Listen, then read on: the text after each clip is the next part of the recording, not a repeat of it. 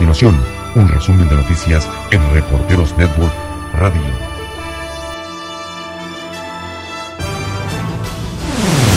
En Estados Unidos, obtener un estatus legal será más difícil para los inmigrantes si usan beneficios públicos. En enero de 2020, con una votación de 5 a 4 en la Corte, se aprobó la llamada regla de carga pública en todo el país, excepto en Illinois, porque el estado se regía por una orden judicial separada. Ahora, mientras el litigio continúa, la regla de carga pública estará vigente en todo el país. El Servicio de Ciudadanía e Inmigración de Estados Unidos informó que implementará la regla de carga pública a partir del lunes 24 de febrero. La regla de carga pública afecta a las personas que están tratando de obtener un estatus permanente legal, también conocido como Green Card. Con este fin, la regla de carga pública tiene el potencial de remodelar la inmigración legal al limitar el acceso a las Green Card a los inmigrantes de bajos ingresos.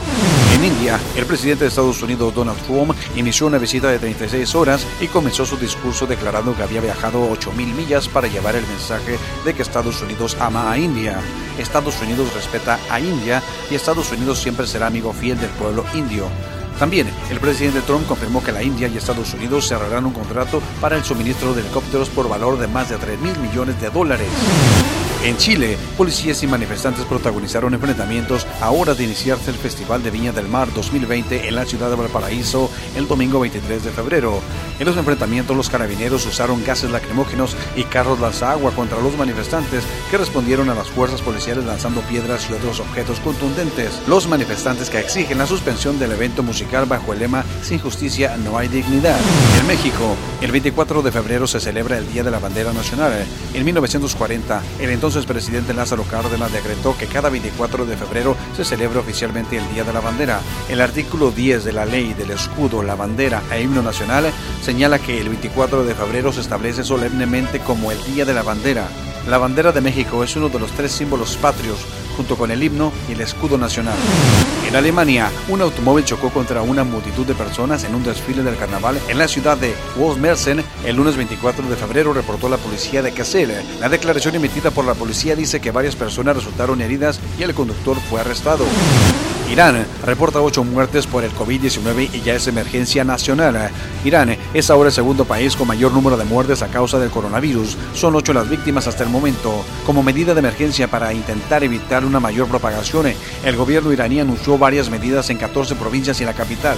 Por su parte, los gobiernos de algunos países vecinos de Irán indican que cerrarán sus fronteras con la nación islámica para evitar que el coronavirus se propague en su territorio.